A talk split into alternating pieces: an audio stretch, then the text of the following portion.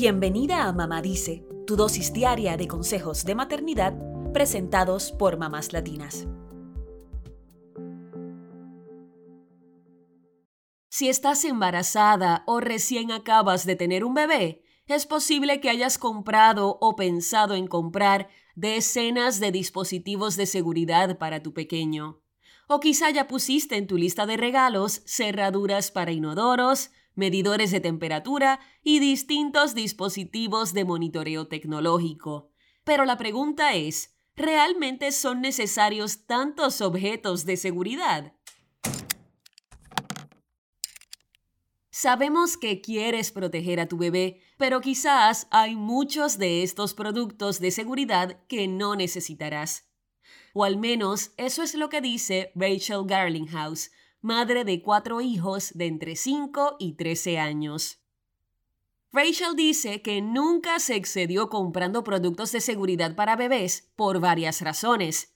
La primera es que estos productos de seguridad fueron diseñados precisamente para bebés, así que solo serán efectivos durante un tiempo.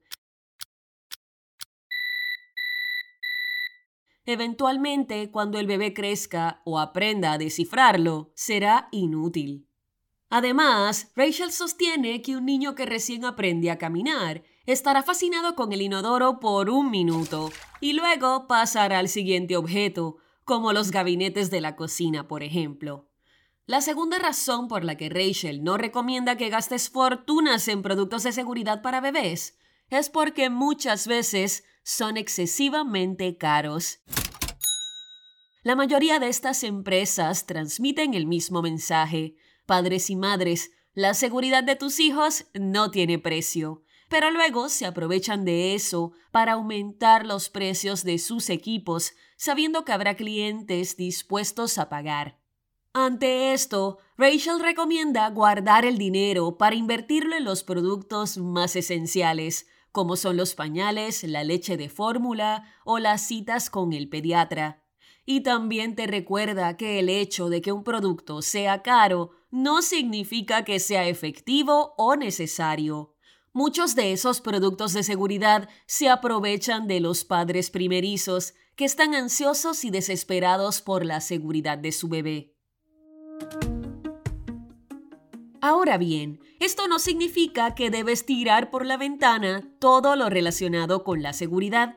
Rachel recomienda investigar adecuadamente los productos que vas a comprar y enfocarte en los que verdaderamente necesitarás. Por ejemplo, en vez de gastar cientos de dólares en un equipo de cámaras para el cuarto de tu bebé, enfócate mejor en comprar un asiento de seguridad de calidad para el carro. Tu bebé pasará mucho tiempo en ese asiento, así que asegúrate de saber instalarlo correctamente y de aprender a abrochar a tu bebé de forma segura. También debes asegurarte de que la cuna para tu bebé y la silla mecedora cumplan las pautas de seguridad actuales.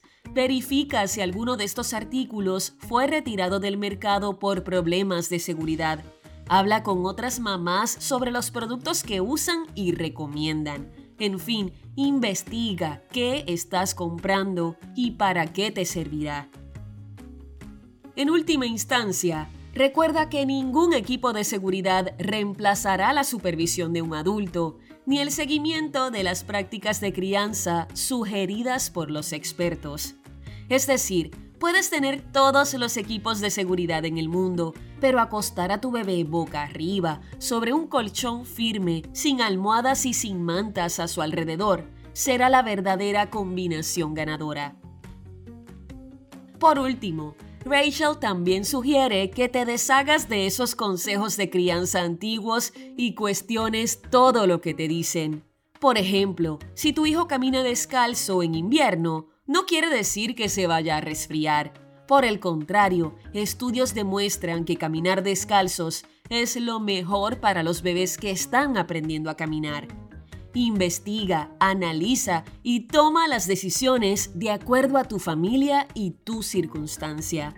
Todo estará bien. Eso es todo por hoy. Acompáñanos mañana con más consejitos aquí en Mamá Dice y síguenos en mamáslatinas.com, Mamás Latinas en Instagram y Facebook y Mamás Latinas USA en Twitter.